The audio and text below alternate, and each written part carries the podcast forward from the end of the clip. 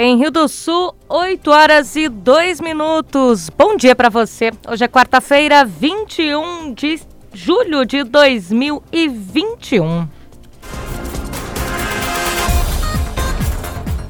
E você confere no Jornal da Manhã de hoje. Motoristas são presos após serem flagrados pela PM fazendo racha na área central de Rio do Sul. A adolescente é atropelado no centro de Ituporanga. Servidores do presídio de Rio do Sul não receberão novos presos na unidade. A MAVE recebe um milhão de reais para manutenção das estradas não pavimentadas da região. Reparos na BR-470 no trecho do Alto Vale devem iniciar na segunda quinzena de agosto. Segue para análise das comissões na Câmara de Vereadores de Rio do Sul proposta de regulamentação de atividade para motoristas por aplicativos. Prossegue até sexta-feira, Operação Tapa Buracos na SC 350 entre Rio do Sul e o posto da Polícia Militar Rodoviária de Aurora. E ainda, 30 dias após a aplicação da segunda dose da vacina contra a Covid-19, todos os professores da Rede Municipal de Ensino de Rio do Sul devem retomar as atividades. Está no ar o Jornal da Manhã, na Jovem Pan News Difusora, a rede da informação na Jovem Pan News Difusora, direto da redação. Em Rio do Sul, 8 horas e 3 minutos, vamos à redação do Grupo de Comunicação Difusora, onde Cristiane Faustino traz os primeiros destaques nos setores de segurança pública. Bom dia, Cris. Olá, bom dia, bom dia a todos, uma ótima quarta-feira para você. Ontem, por volta de meio-dia e 30, na rua Presidente Nereu, no centro de Tuporanga, um adolescente de 13 anos foi atropelado. Com escoriações no rosto e dores no corpo, o menor foi avaliado pelo Corpo de Bombeiros, imobilizado e conduzido ao pronto-socorro do Hospital Bom Jesus. Nesta madrugada, por volta da uma da manhã, a Polícia Militar, em rondas pela Avenida Oscar Barcelos, no centro de Rio do Sul, flagrou dois carros disputando racha. Os policiais deram ordem de parada para os veículos, sendo que um era conduzido por um homem de 22 anos, que obedeceu a ordem e parou. Já o outro automóvel, conduzido por um homem de 23 anos, seguiu pela avenida e só foi abordado ao entrar em um prédio. Foram efetuados os procedimentos administrativos de trânsito, os veículos removidos e os motoristas presos e encaminhados à delegacia. E no Alto Vale do Itajaí, os postos da Polícia Militar Rodoviária de Aurora e Itaió realizam hoje a Operação Rodoviária Transparente e Segura. A ação consiste em fiscalizar motocicletas e o cumprimento da lei seca. A medida busca diminuir o risco de acidentes de trânsito com danos graves ou morte. Com informações dos setores de segurança pública, direto da redação Cristiane Faustino. Jornalismo com responsabilidade. Informações direto da redação. Em Rio do Sul, 8 horas e 5 minutos. Obrigada, Cris, por suas informações aqui no Jornal da Manhã. E após a visita do superintendente regional do DENIT em Santa Catarina, Ronaldo Carione Barbosa, no início do mês, para discutir a antecipação de obras de manutenção da BR-470 em trecho da região, foi iniciado o processo para a contratação dos serviços. O chefe local do DENIT, Cristiano Zulianello, afirma que os trabalhos devem iniciar na segunda quinzena de agosto. Na semana passada, o processo para a contratação dessa nova empresa passou pela Procuradoria Federal Especializada, que é a última etapa antes do processo licitatório. Então, esse processo voltou da Procuradoria para a Superintendência, da Superintendência para a nossa coordenação de engenharia, da coordenação de engenharia para o serviço de manutenção, que vai enviar hoje ou amanhã para o serviço de licitações. A ideia do superintendente, tive conversando com ele hoje, é que amanhã seja publicado o edital já no Diário Oficial da União. Se não amanhã, no máximo depois de amanhã. E aí é uma contratação por pregão eletrônico, tem duração de oito dias. Após esses oito dias, tem um período para recurso de empresa que eventualmente se sentiu é, lesada pelo processo, né, que é, que é reverter a licitação. E aí mais um prazo pequenininho para a homologação da licitação e depois a contratação e publicação no Diário Oficial para aí ser dada a ordem de início do serviço. Então a gente deve estar tá, é, tendo essa empresa trabalhando no trecho na segunda metade de agosto. Queria que você falasse também em relação a tapa-buraco, acontece nesse momento em algum trecho? Sim, estamos fazendo tapa-buraco hoje. É, descer um caminhão de, da usina de Campos Novos. Deve estar trabalhando no trecho principalmente entre Trumbudo Central e Polo Redondo. Amanhã nós vamos ter tapa-buraco nos segmentos entre Ascurra, Apiúna e também Rodeio, mas principalmente entre Ascurra e Apiúna. E nos próximos dias em Rio do Sul, Lontras, Ibirama, conforme a necessidade. E segue até sexta-feira a Operação Tapa Buracos na SC 350 entre Rio do Sul e o posto da Polícia Militar Rodoviária de Aurora. O encarregado responsável pela empreiteira radial, Osmar Beta, comenta que o serviço será executado também em outras cidades da região. Está sendo feita uma fresagem e daí colocar o asfalto para completar onde que foi retirado o asfalto que está ruim, né? A fresagem é a retirada do asfalto ruim, é isso, né? Exatamente, é a, a parte ruim, retira, tira fora e daí repõe com asfalto bom. Vocês estão fazendo na região da Albertina, vai até a Polícia Rodoviária Militar Rodoviária? Sim, até na Polícia Rodoviária Militar ali, ali é o nosso trecho. Daí dali nós íamos para outro trecho depois. Vocês já fizeram alguns trabalhos aqui? Quais as rodovias que já foi feito esse serviço? Foi feito em Vitumassum, Dona Ema, Presidente Getúlio, de Presidente Getúlio a Ibirama, e o acesso do José Boatê, e agora dando sequência aqui. Rio do Sul Laurentino, deve fazer também região de Pouso Redondo, é, Taió. É, a região de Laurentino, já foi feito alguns, que estava mais ruim. Daí é, Pouso Redondo a Taió, Salete e Santa Terezinha, Rio do Campo. Qual é a previsão de término de serviço aqui na SC? Provavelmente que vai até sexta. O pessoal também reclama muito de, de Aurora até Ituporanga, mas ali é um outro trecho, aí é com o de infra de Lages, né? Exatamente, é o pessoal de Lages daí que é, determina ali o que, que é, quem que vai trabalhar ali. Em Rio do Sul, 8 horas 9 minutos, e o governo do estado depositou mais de um milhão de reais na conta da Associação dos Municípios do Alto Vale do Itajaí para a recuperação das estradas não pavimentadas da região. A presidente da AMAV, Giovana Gessner, explica que, que com este recurso, além da manutenção, poderá também ser feita a roçada das vias. Então a gente conseguiu, inclusive, fazer um aditivo do ano de 2020 no valor de um milhão 18 mil reais 249 e 97 centavos. Aonde que a gente conseguiu agora com esse? Então sentamos junto com o DEINFRA e a gente colocou metas. Em, nós da parte da MAVE, nós ficamos agora nesse projeto com esse aditivo somente para as interligação entre municípios aonde que não seja pavimentado. Então aquelas vias que são de cascalho, que são de estrada de chão, e esse recurso veio para os cascalhos mesmo. Então para que a gente possa estar fazendo, até hoje de manhã quando a gente viu que estava na conta, caiu ontem, dia 20 à noite, a gente já está dando a ordem de serviço para que as empresas que ganharam a licitação para fornecer o cascalho já estejam fazendo. E também alguma coisa de roçadas a gente também vai conseguir fazer com esse valor. A situação do recapeamento do tapa-buraco e a sinalização ficou com o DEINFRA, que eles têm um recurso disponível, onde que eles estão fazendo lá no DEINFRA também.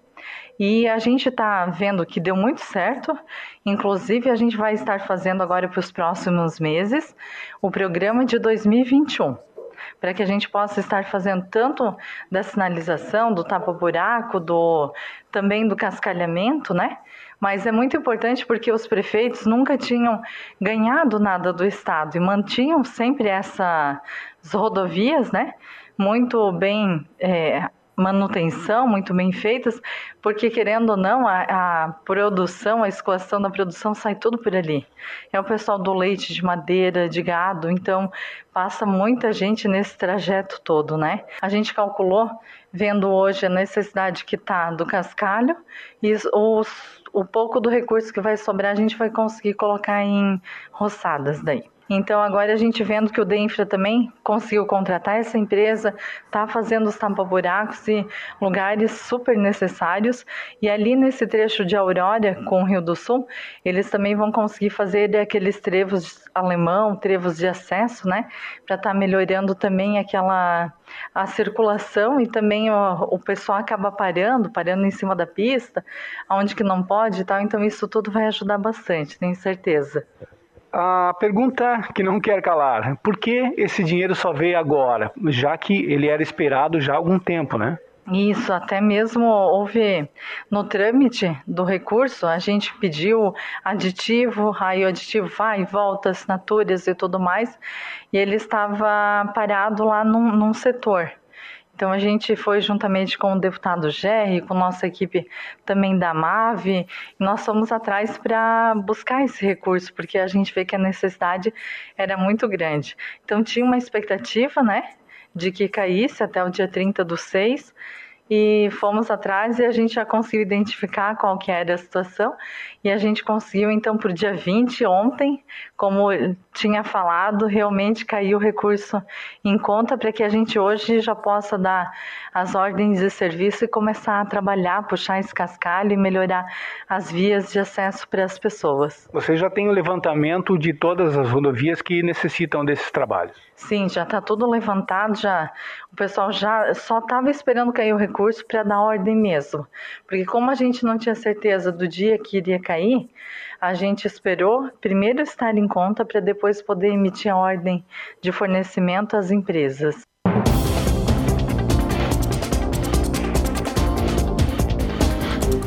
Em Rio do Sul, 8 horas e 13 minutos. Neste instante, a temperatura é de 4 graus aqui no bairro Sumaré. Na Jovem Pan News Difusora.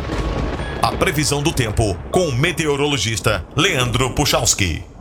Bom dia, bom dia para todos os nossos ouvintes aqui da Jovem Pan News Difusora. Mais um amanhecer de frio sobre o estado. A quarta-feira amanhece com temperaturas típicas de inverno. No termômetro, muitas cidades não tendo o frio tão forte quanto foi ontem, logo cedo, né? Isso está relacionado também com a maior cobertura de nuvens que a, que a noite de hoje, que a tarde de ontem, mas principalmente a última noite, nos mostrou. Isso segura um pouco o maior resfriamento da madrugada. Bom, mas a gente acaba tendo uma quarta-feira onde a aos poucos as temperaturas vão se recuperando. A previsão é que a gente tenha um dia de sol entre nuvens, mais nuvens agora de manhã, mas com sol presente. E isso deixa as temperaturas se aproximarem de um patamar da casa aí de uns 20 graus, o que é uma condição bastante agradável, né? Bom, mas tanto a quinta quanto a sexta vão ser dias de sol, vai continuar sob domínio dessa massa de ar seco, inclusive com sol predominando, pessoal. E aí o frio ele vai continuar, mas vai continuar restrito ao período mais eh, do, da noite e do amanhecer. Durante o final da manhã início da tarde, a temperatura acaba subindo e a gente até começa a ter um certo uh, aquecimento. Né? Então, isso acontece já um pouco na quinta, mas principalmente na tarde de sexta. E quando chegar o fim de semana, aí eu posso dizer para vocês que, de uma maneira geral, faz até calor durante as tardes. Portanto, vá se preparando, porque tem uma grande variação de temperatura aí para os próximos dias. Com as informações do tempo Leandro Puchalski. A previsão do tempo, ética e profissional. Aqui na Jovem Pan News Difusora. Em Rio do Sul, 8 horas 15 minutos, nós vamos ao intervalo comercial e você confere em instantes. 30 dias após a aplicação da segunda dose da vacina contra a Covid-19, todos os professores da Rede Municipal de Ensino de Rio do Sul devem retomar atividades. Rede Jovem Pan News. Uma música, para ser perfeita, precisa de compasso. Está no tempo certo. Ou seja, precisa da matemática. E esse é o tema da 16ª OBMEP, Olimpíada Brasileira de Matemática das Escolas Públicas e Privadas, Música e Matemática. As provas da primeira fase serão de 28 de junho a 3 de agosto. Saiba mais em obmep.org.br. E se a matemática é música para os seus ouvidos, participe! Ministério da Educação, Governo Federal, Pátria Amada Brasil. A Jovem Pan está com você em todos os lugares e em todos os momentos. Ao longo do dia, nossos repórteres não deixam escapar nada. O petróleo cru de origem venezuelana. O novo incêndio florestal fez com que milhares. Tudo passa pelo microfone da Pan. No começo da tarde, a equipe de esportes da Jovem Pan entra em campo com você. E o Palmeiras segue. Amigos da Jovem Pan. Para analisar os lances polêmicos. Em casa, pela fase atual que E está... discutir à vontade. Mas é óbvio que o problema é bem maior do os que Os principais assuntos. A notícia de última hora. passa pelo microfone da Jovem Pan. Viu só? A Jovem Pan está com você o tempo todo, em som e imagem. Acesse jovempan.com.br, baixe o aplicativo da Pan e se inscreva nos nossos canais no YouTube. Jovem Pan News. Jovem Pan News. A rede da informação.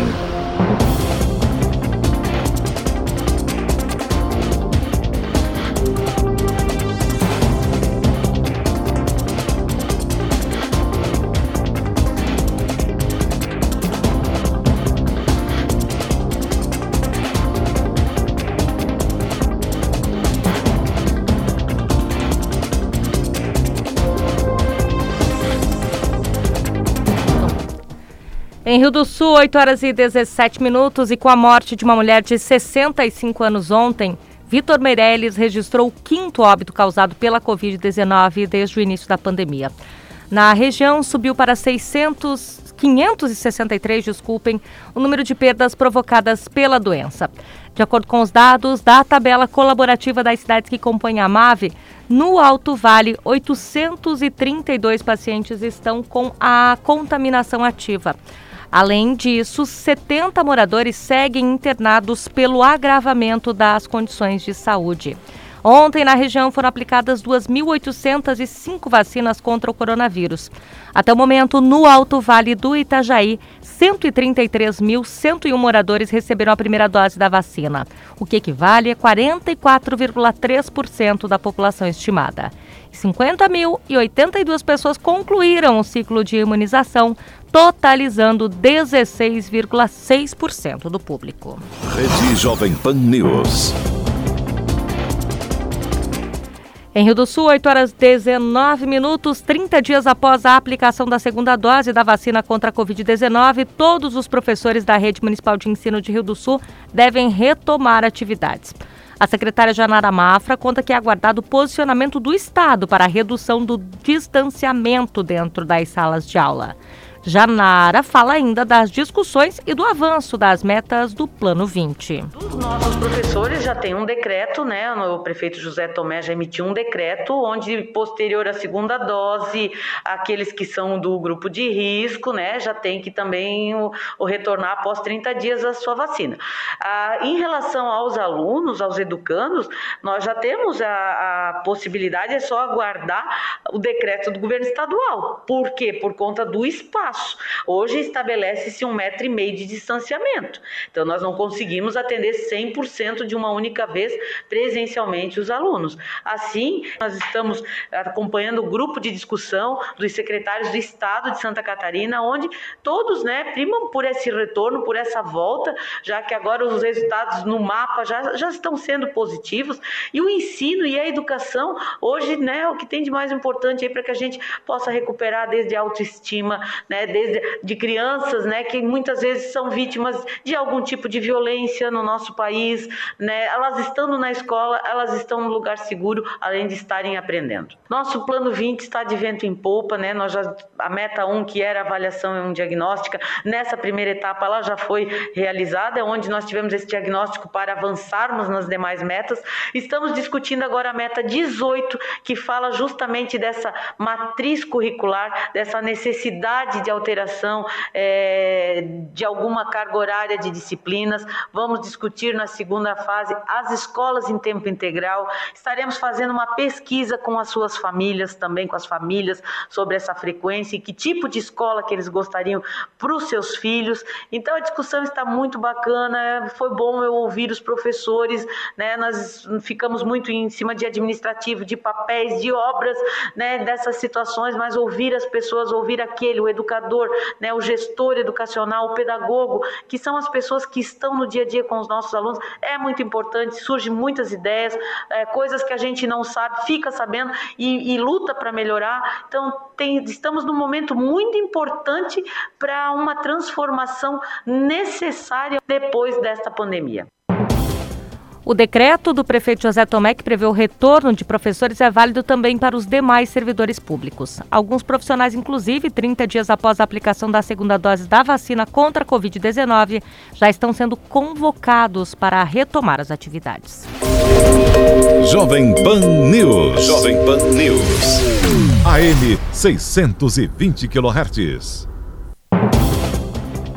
Já já tem esporte com Ademir Caetano. A gente antes atualiza aqui que o estado de Santa Catarina recebeu no dia 19 35.300 doses da vacina do laboratório AstraZeneca Covax Facility e 58.800 doses do laboratório Sinovac Butantan. E no dia 20 do 7, 69.030 doses da vacina do laboratório Pfizer e 153 mil doses do laboratório AstraZeneca Fiocruz totalizando 316.130 doses. Considerando a orientação do Ministério da Saúde, das 316 mil doses recebidas, devem ser reservadas para a aplicação da segunda dose 55.500 doses do laboratório AstraZeneca e 17.550 doses da vacina do laboratório da Pfizer, além de 29.400 doses do laboratório Sinovac Butantan. Assim, serão encaminhadas aos municípios nesta semana pelo estado de Santa Catarina 213.680 doses da vacina contra a Covid-19 para o uso como primeira dose. O Alto Vale recebe 8.008 doses, sendo que para o município de Rio do Sul foram 1.884 imunizantes. Os principais campeonatos as disputas esportivas, os destaques do Alto Vale, aqui na Jovem Pan News Difusora. Esporte. Isso é para falar de doses, isso é para falar de imunizantes, isso é para falar de esporte. Ademir Caetano chega nesse instante aqui no Jornal da Manhã. Bom dia, Caetano. Bom dia, bom dia, Lênin, os nossos ouvintes. Estamos chegando com as informações. É vero, hoje é a segunda dose. Maravilha, hein, Caetano? Maravilha. Por isso a gente já vai até antecipar um pouquinho aqui, te deixar mais relaxado no dia de hoje, né, Caetano? Pra, é... ir lá se vacinar. É porque dá aquele, aquela coisinha, né? Que nada, Caetano. Pensa Não que logo, nada, logo. Né? Pensa que tu depende disso para voltar a conviver com a gente. É Olha verdade, só a vantagem. É verdade, nem vai doer nada. Com certeza não. Vamos falar de esporte porque Vamos o São lá. Paulo fez bonito ontem. Atlético Mineiro não fez tão bonito, mas passou, né, Caetano? Passou, exato, né? Tivemos muita confusão durante e pós-jogo. O pessoal do Boca foi parar na delegacia, que, né, não tem nada de novidade. O Cruzeiro perdeu mais uma pro Remo, tá na zona de rebaixamento. O Botafogo perdeu também. Eu vou te contar, hein? Que terça-feira, hein? Botafogo na Série B 0, Goiás 2. O Remo 1, Cruzeiro 0. Londrina e Confiança 0 a 0. Guarani e Sampaio Correia 0 a 0. Vitória venceu a Ponte Preta por 1 a 0. Que fase da Ponte também. Hoje, 16 horas, tem Vila Nova e Brusque, 21 e 30 no Rei Pelé. CSA e Vasco, no mesmo horário nos aflitos, tem o Náutico. Está invicto contra o Brasil de Pelotas. Amanhã, no Couto Pereira, 19 horas, Curitiba e CRB. E às 21h30 na ressacada tem Havaí e Operário. A liderança é do Náutico com 26, joga na rodada. O Curitiba tem 24, tem um jogo a menos. O Guarani tem 23, o Goiás tem 23. Essas equipes já jogaram 13 vezes. O CRB tem 20, Sampaio Correia é o sexto com 20 e também jogou 13. O Havaí é o sétimo com 18 e tem um jogo a menos, joga na rodada e tem mais um, um jogo ainda. O Vasco é o oitavo com 18. O Operário também tem 18. O Brusque é o décimo com 16, um jogo a menos, joga na rodada ainda. O Remo tem 16, já jogou, ainda tem um jogo a menos. CSA e Vila Nova com 14. Botafogo 14 com 13. É, o Botafogo é, já jogou nessa rodada, tem um jogo a menos. O, o Vitória tem 12, já jogou. E o Brasil de Pelotas é o 16 com 11.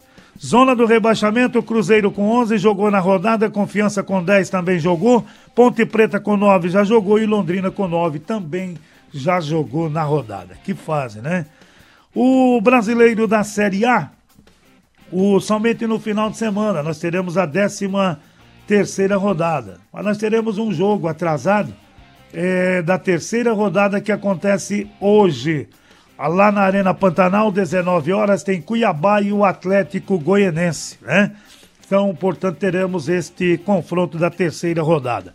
A décima terceira, como eu falei, somente no final de semana. Como a Série C também no final de semana e ainda a Série D.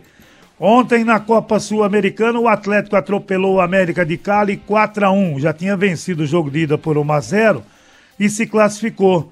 Ontem na Arena do Grêmio, o Grêmio foi eliminado. Grêmio 1, LDU 2. O Grêmio tinha vencido o jogo de ida, mas foi eliminado. O LDU venceu e fez dois gols na casa do adversário ontem, né? Com esse resultado, nós teremos o Atlético Paranaense e o LDU nas quartas de final. Os jogos hoje é o Arsenal de Sarandi e o Sporting Cristal 19-15, 2x1 Sporting Cristal no primeiro confronto. O Bragantino Independente deu vale 21 e 30. O Bragantino venceu o primeiro por 2 a 0. O Libertar e Júnior Barranquilha também às 9h30. No primeiro jogo, o Libertar venceu por 4 a 3. Amanhã tem Independente e Santos às 19h15. O Santos venceu por 1 a 0 o primeiro jogo. Ainda teremos amanhã o Penharol e o Nacional do Uruguai, esse jogo às 21h30. O Nacional, o Penharol venceu o jogo de ida por 2 a 1 Os jogos que nós teremos. Ainda o Rosário Central e o Deportivo Tátira amanhã, também às 21h30 no primeiro jogo. Houve empate em 2 a 2 Libertadores da América, ontem nós tivemos Atlético Mineiro 0, Boca Juniors também 0, o jogo de ida 0 a 0 e nos pênaltis deu o Atlético Mineiro 3 a 1 Everson converteu dele, pegou dois e um chutou para chutar para fora o jogador, os jogadores do Boca Juniors. E vou te contar, né? Quando é pro cara ser o cara, acontece de tudo, né? Porque ele tomou um frangaço no gol anulado do Boca Juniors que hoje ele seria. É, Crucificado. Ma é, massacrado já, pela, pelo torcedor Já estava sendo, inclusive por mim. Eu já, na hora eu pensei, digo, nossa senhora. Não, que, go que, não gosto dele, não acho ele um bom goleiro. Ele ainda me tem um frango desse no é, jogo Eu não sei como é que quem treina todo dia pode rebater uma bola daquela, gente. Foi fraquinha. E daí nos pênaltis ele pegou e depois ele converteu dele. Quer dizer, quem era para estar por baixo saiu por cima. Esse é o Everton. Não sei se bateu o espírito do Victor so nele, né? Sorte é dele, né? É, ah? Medo faz coisa, né? É, eu também acho. A sorte foi dele, porque olha, ele já, o torcedor do Galo já não confia nele. Imagina se perdesse com aquele gol, né? E, mas deu tudo certo e o Atlético Mineiro se classificou e pega o River Plate ou o Argentino Júnior que jogam hoje. Aliás, no final do jogo, muita confusão, né? O pessoal do Boca aí, o pessoal teve que ir para a delegacia, alguns jogadores já durante o jogo, já o clima ficou pesadíssimo, né? Mas deu a equipe do, do Atlético. E ontem também nós tivemos o Racing 1, São Paulo 3. E depois o Crespo fez uma, uma misturança na equipe, ele tirou os bambambam bam, bam, e meteu os guris 18, 19 anos e tu acredita que estava 3 a 0 em um passeio do São Paulo. Às vezes o cara diz, é, mas o treinador não faz um andorinha, não faz verão, e ontem o Crespo comandou essa vitória. É claro, se tivesse perdido a classificação, ele seria crucificado, porque colocou um time totalmente diferente e deu certo. Racing 1, São Paulo classificado 3. São Paulo aguarda o jogo de hoje entre Palmeiras e Universidade Católica, que jogam no Allianz Parque às 19h15. O Palmeiras venceu o primeiro confronto por 1 a 0. Argentino Júnior e River Plate jogam às 21h30 1 a 1 no primeiro jogo. Fluminense e Cerro Porteno, esse jogo 19 e 15 no Maracanã, só no dia 3 de agosto. O Fluminense venceu o jogo de ida por 2 a 0. Hoje tem Barcelona de Guayaquil e o Vélez. O Vélez venceu o primeiro confronto por 2 a 1. Hoje ainda tem no, no Mané Garrincha, 21 e 30, o Flamengo e Defensa e Justiça, 1 a 0 Flamengo no primeiro jogo. Internacional e Olímpia jogam amanhã no Beira Rio a partir das 21h30. O Botafogo anunciou a contratação do técnico Enderson Moreira. O clube assina com o treinador campeão da Série B duas vezes como sucessor de Chamusca. O nome foi alternativo após recusa de Lisca e chega ao Rio de Janeiro nesta quarta-feira o Enderson Moreira. Será que agora vai? Eu volto logo mais dentro do Território Difusora que começa às 10 horas. Na sequência, daqui a pouquinho, né? Tem opinião com Edson de Andrade. Obrigada, Caetano, por suas informações. Logo mais a gente conversa no Território Difusora. Agora são 8 horas e 31 minutos. Ademir Caetano e as informações do esporte. 8h31, nós vamos ao intervalo comercial e você confere a seguir. Segue para análise das comissões na Câmara de Vereadores de Rio do Sul proposta de regulamentação de atividade para motoristas por aplicativos. Rede Jovem Pan News. E se o dinheiro pudesse render mais? Existe alternativa. No Sicredi, o dinheiro rende para você e para todos à sua volta, pois reinvestimos recursos na sua região. Somos a primeira instituição financeira cooperativa do Brasil com mais de 115 anos de história. Oferecemos soluções para você, sua empresa ou agronegócio, com taxas justas e atendimento próximo. Escolha o Sicredi, onde o dinheiro rende um mundo melhor. Abra sua conta. Reforma da Previdência. Agora é a nossa vez. Santa Catarina tem uma grande missão em 2021: promover mudanças nos sistemas de previdência com base na reforma aprovada pelo Congresso Nacional. Afinal, são mais de 4 bilhões de déficit só na Previdência Estadual. Diante desse número, a mudança é urgente. É preciso cortar privilégios. A Acaerte e suas emissoras associadas defendem as mudanças. Acaerte, Associação Catarinense de Emissoras de Rádio e Televisão. Notícias em um minuto. Pessoas com deficiência física dependem de equipamentos adequados que auxiliem no desempenho das atividades diárias. É o caso do triciclo adaptado para cadeirantes. Esse tipo de triciclo possui assento com regulagem de altura e profundidade e apoio para o tronco e também para os pés, o que oferece conforto e segurança aos usuários. Muitas pessoas com deficiência em Santa Catarina não têm condições financeiras de comprar um equipamento como esse, mas uma lei aprovada pela Assembleia Legislativa quer ampliar a oferta para pessoas de baixa renda de aparelhos adaptados. Bicicletas apreendidas que não forem reivindicadas pelos proprietários serão doadas para entidades beneficentes para a fabricação de triciclos, cadeiras de rodas ou outros objetos destinados a cadeirantes.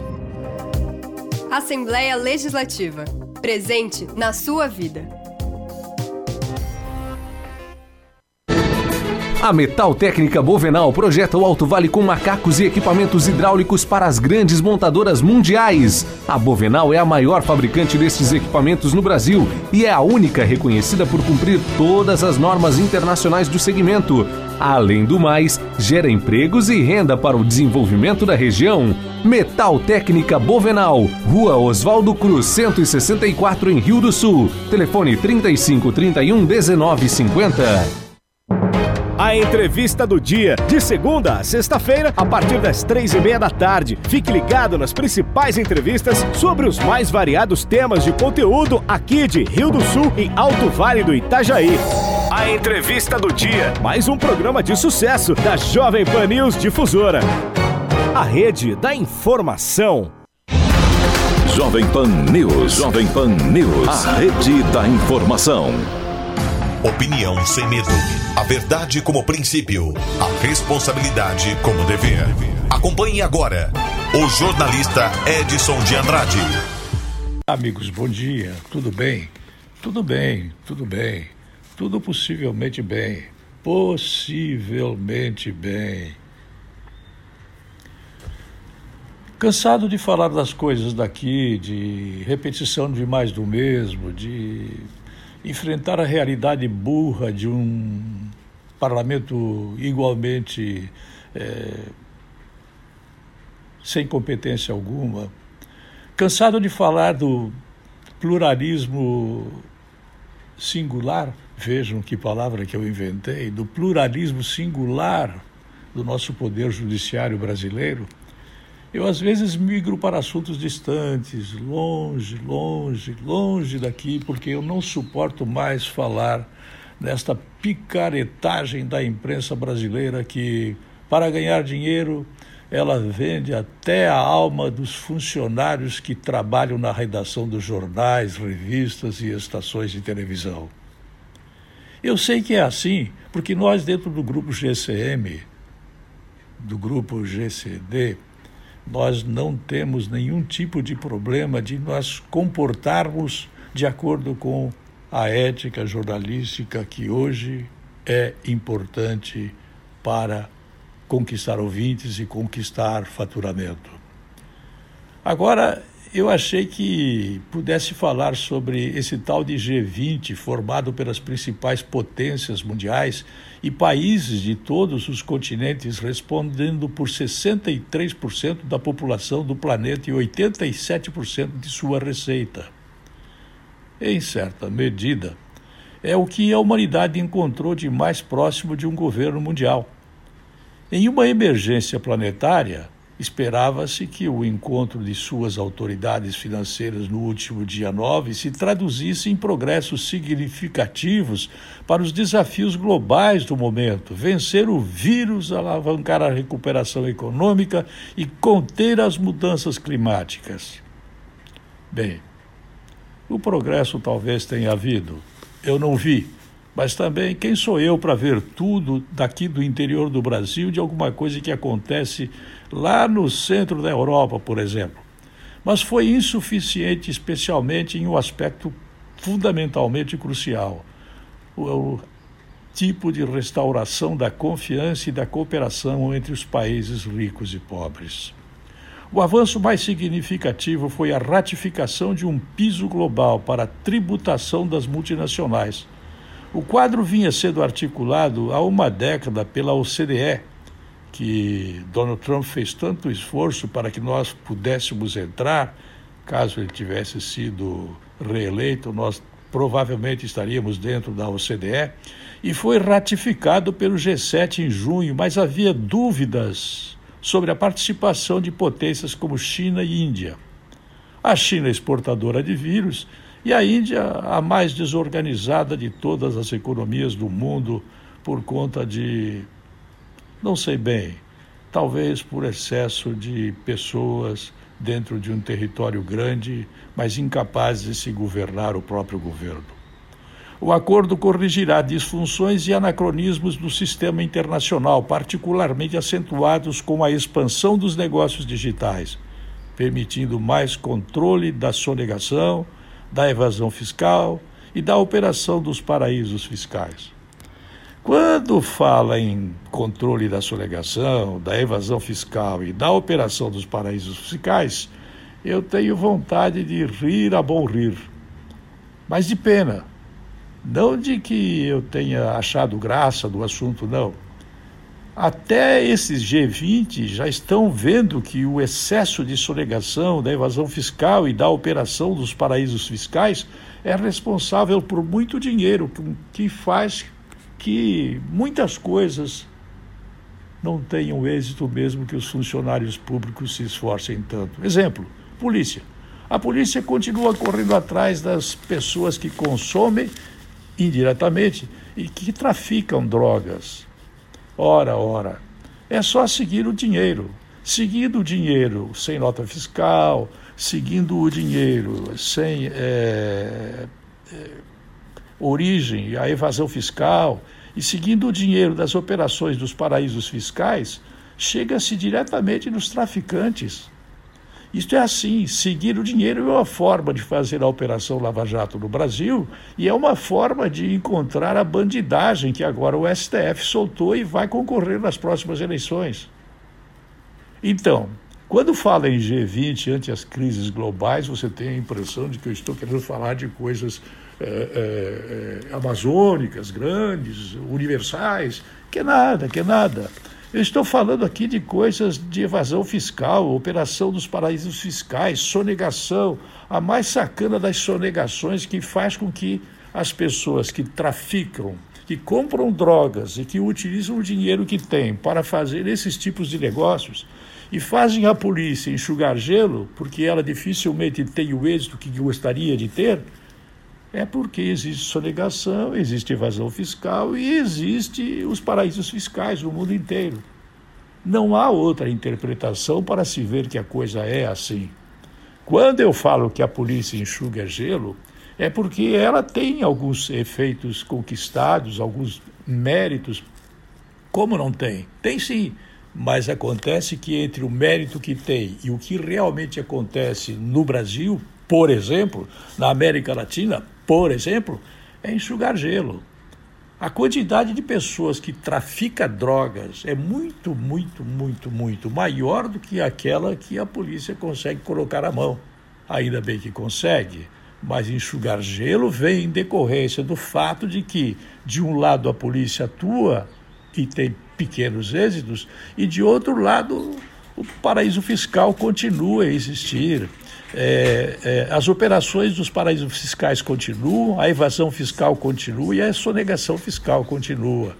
É apenas para pensar, se você pensar assim, talvez você chegue a uma conclusão que eu já cheguei faz algum tempo.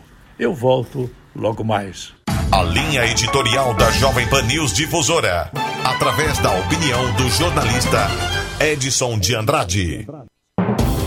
Em Rio do Sul, 8 horas e 42 minutos e servidores do Presídio Regional de Rio do Sul aderiram à Operação Legalidade. A medida prevê o fechamento das unidades prisionais para novos presos e outras restrições. Policiais penais de todo o estado iniciaram uma série de protestos cobrando melhores condições de trabalho para a categoria. A superlotação dos presídios, o baixo efetivo e questões relacionadas à reforma da Previdência são os principais pontos de insatisfação da classe. Com isso, os agentes deflagraram a Operação Legalidade.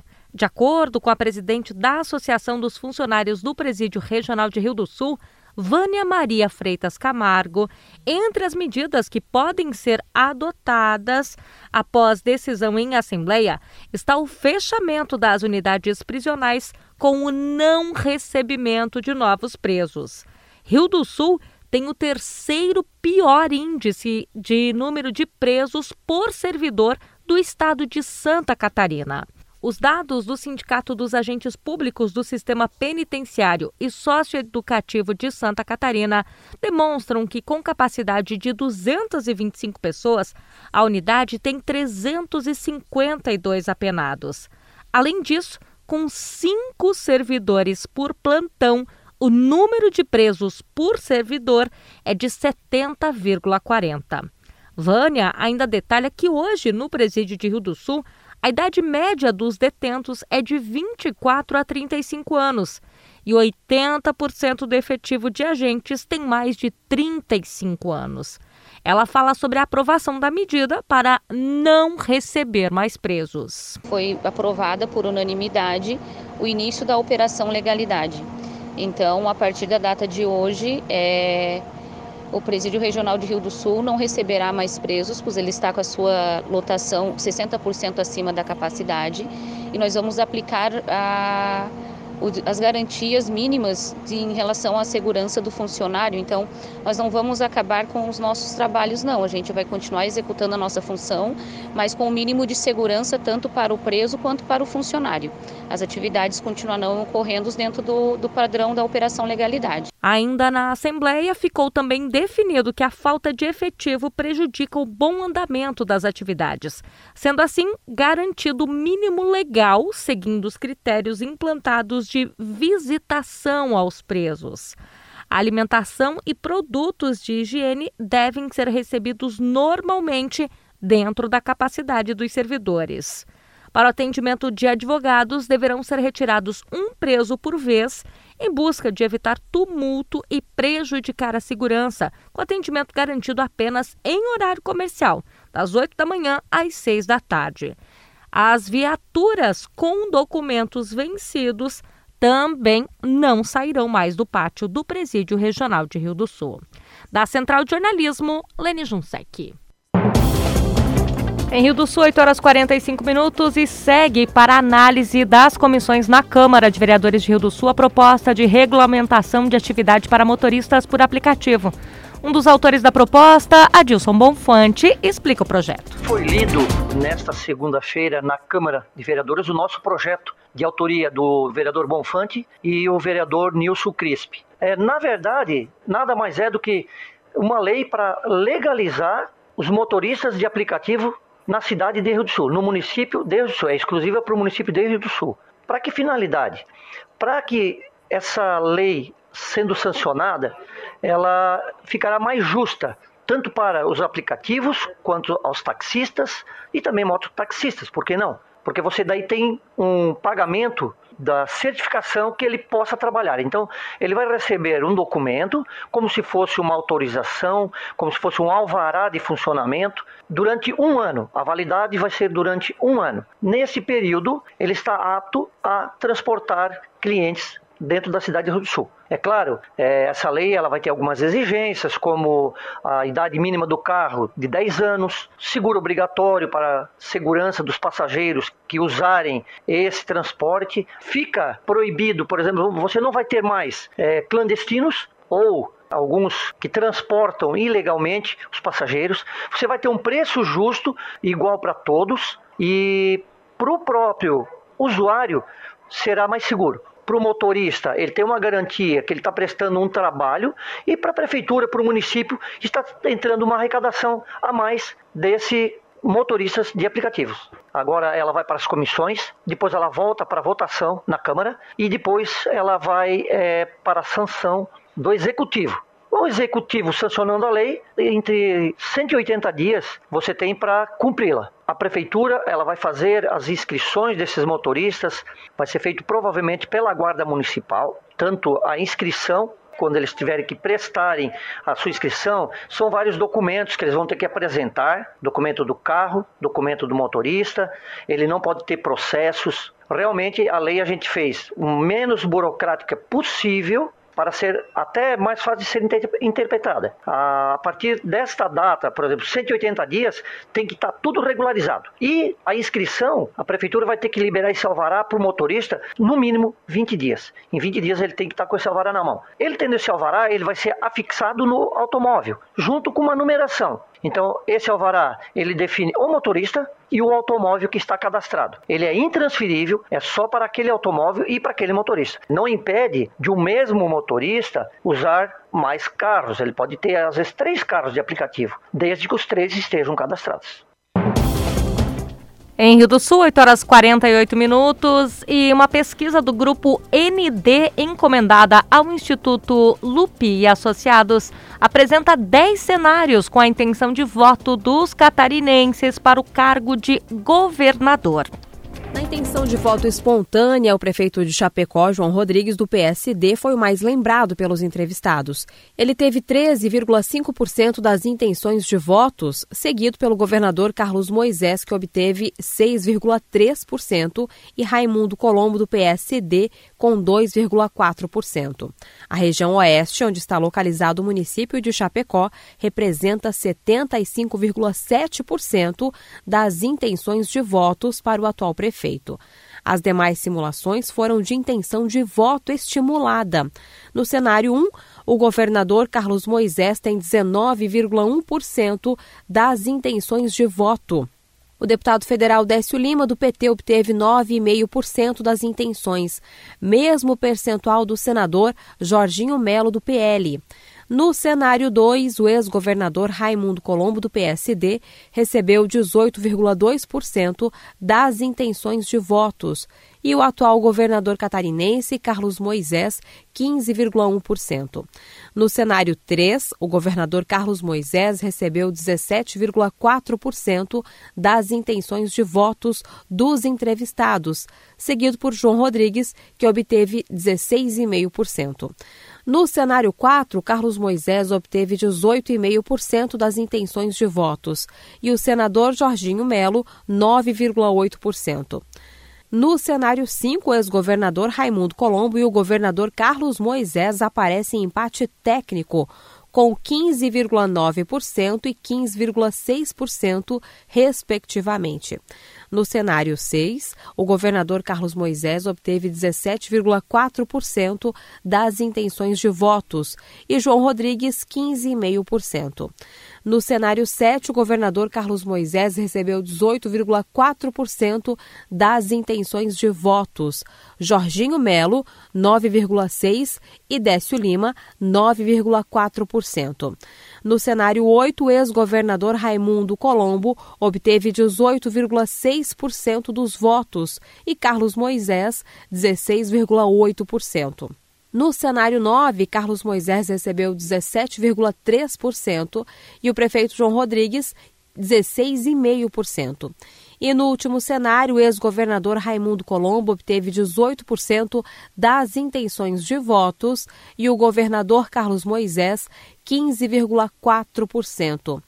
Na estimulada que sondou a rejeição de nomes para o governo de Santa Catarina, Carlos Moisés obteve o maior índice, 18,1%, seguido pelo ex-deputado federal Décio Lima, com 15,9%.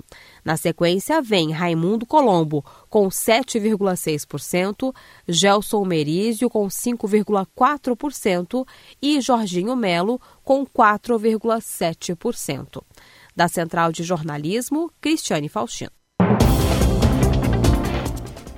Em Rio do Sul, 8 horas e 52 minutos, e o governo de Santa Catarina lança um programa voltado aos cuidados com recursos hídricos nas propriedades rurais. O governo de Santa Catarina vai investir nos próximos três anos 300 milhões de reais em dois programas para ampliar a infraestrutura hídrica, o armazenamento de água e a preservação de mananciais dentro de propriedades rurais. O diretor de Cooperativismo e Agronegócios da Secretaria de Estado da Agricultura, Léo Teobaldo Crote explica como o programa vai funcionar e quem pode acessar os recursos. É, são dois programas que nós chamamos de ProSol e Água e o Investe Agro SC, que tem diferentes linhas de apoio. Né? É, o ProSol e Água, ele trata de recursos provenientes, financiamentos diretos concedidos pela Secretaria de Estado da Agricultura através do Fundo de Desenvolvimento Rural, né, o FDR, e também uma outra linha é, dentro do programa Investe Agro SC, que é a subvenção de juros de financiamentos que os agricultores é, contraem na rede bancária e o FDR, então, faz a subvenção é, dos juros é, desses, desse empréstimo. É, dentro do ProSol Agro, que é o financiamento direto é, com recursos do FDR para os produtores rurais, nós temos duas, é, duas linhas. Uma linha chamada Água para Todos, que visa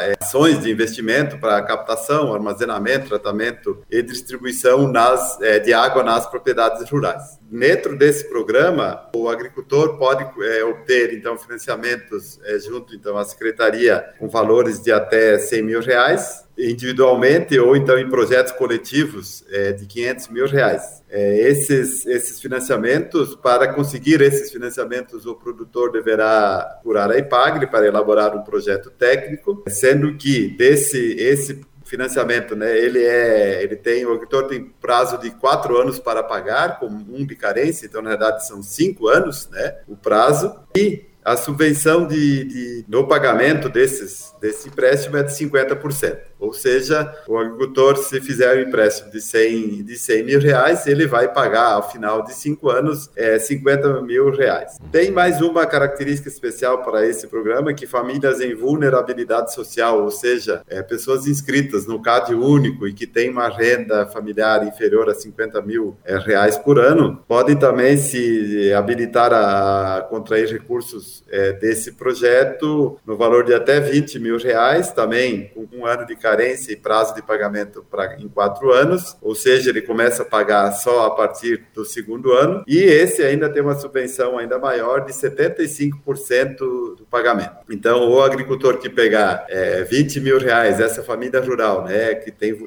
vulnerabilidade, pegar 20 mil reais, na realidade ele vai pagar ao final é, dos cinco anos, em quatro parcelas, é, 5 mil reais. Para saber mais, o agricultor deve buscar o atendimento na EPAGRE. Da Central de Jornalismo, Alex Policarpo. Em Rio do Sul, 8 horas e 55 minutos, nós vamos ao último destaque do Jornal da Manhã de hoje. Com o início da residência do curso de medicina da Unidade, 27 alunos passam a integrar as equipes de atendimento no Hospital Regional de Rio do Sul e da Unidade de Pronto Atendimento, a UPA. De acordo com o coordenador Augusto Fei, após quatro anos de sala de aula, nos próximos dois anos de residência, eles passam a ter vivência prática no atendimento. Neste primeiro momento, eles passam a acompanhar os atendimentos de pediatria. O coordenador do curso da unidade ainda revela que são 120 profissionais que se formam nos próximos anos. A unidade ainda que comanda é, essa parte pedagógica, digamos assim, e é um, um, um período, como eu falei, de dois anos, onde os estudantes vão trabalhar 40 horas por semana é, em diversos cenários práticos. Então, eles vão estar trabalhando lá no pronto-socorro nesse semestre, atendendo crianças, porque eles vão estar no, na nona fase e o módulo principal ali, a, a temática principal é saúde da criança. Então, eles vão estar atendendo crianças no pronto-socorro, vão estar atendendo crianças na UPA, é, dois, dois é, setores que não tinham atendimentos especializados, digamos assim, para a criança, né? vão atender nos ambulatórios, vão atender nas UBSs e dentro do hospital regional. Dentro do hospital regional nós temos um andar de internação pediátrica, nós temos a sala de parto, onde existe um pediatra que faz o atendimento ao bebê recém-nascido. Os nossos estudantes vão estar ali trabalhando. E é uma troca, eles vão estar aprendendo, trabalhando sob orientação. E esse é o final da formação deles como médicos. Né? No final desse segundo ciclo, de dois anos, a gente entrega, nós, assim, nós entregaremos médicos prontos para a comunidade. Estudantes, eles vão também poder fazer atendimento, sempre sob supervisão médica, mas a coisa gira. É, então, o médico não precisa diminuir a sua agenda, podemos criar uma agenda para os estudantes que, sob supervisão médica, dentro do grau de autonomia que eles têm, eles vão desenvolvendo já atividades e, e, e vão poder aumentar a demanda do município seja na pediatria, seja na ginecologia, seja na clínica geral. É, então, isso é uma resposta agora que a gente dá para o Tomé, porque eu lembro que o Tomé lá no começo do curso falou assim, pô Augusto, eu, a comunidade está me cobrando, né, tem menos atendimentos tal. Eu falei, calma Tomé, quando a gente chegar lá na frente, né, isso inverte. E, e, existiam pressões, porque ninguém entendia muito bem como isso ia funcionar. Só nós, no nosso planejamento, saberíamos que um dia isso ia acontecer. E agora chegou esse momento de equilíbrio, digamos assim, né? Onde, além de nós sermos beneficiados com a parceria da unidade do hospital, o hospital e a unidade é, e a secretaria, em termos quantitativos, também vão ver esse resultado. Embora é, a gente sabe que quando existe estudante de medicina, a parte de qualidade já começa a, a, a, a, ser incrementada. Apesar de terem um bom nível de autonomia, é sob supervisão médica. Então eles não liberam nenhuma receita sem que o médico assine e carimbe junto, nenhuma prescrição em prontuário médico, nenhuma evolução, tudo. Eles têm autonomia para fazer tudo, mas toda liberação, toda avaliação, supervisão é feito por médicos. Em Rio do Sul, 8 horas e 59 minutos, o Jornal da Manhã da Jovem Pan News Difusora termina aqui. A apresentação, Lene Jonsec. A produção da Central de Jornalismo do Grupo de Comunicação Difusora. Direção Executiva, Humberto Wolff de Andrade. Diretor-Geral e Jornalista Responsável, Edson de Andrade. Eu lembro que todas as informações desta edição podem ser conferidas no portal gcd.com.br. Também no aplicativo GCD Play. Você fica agora com o Jornal da Manhã Nacional, parte 2. Nós temos um novo encontro mais tarde, a partir das 10 horas, no Território Difusora. Até lá! O dia todo com você. Rede Jovem Pan News. A marca da informação.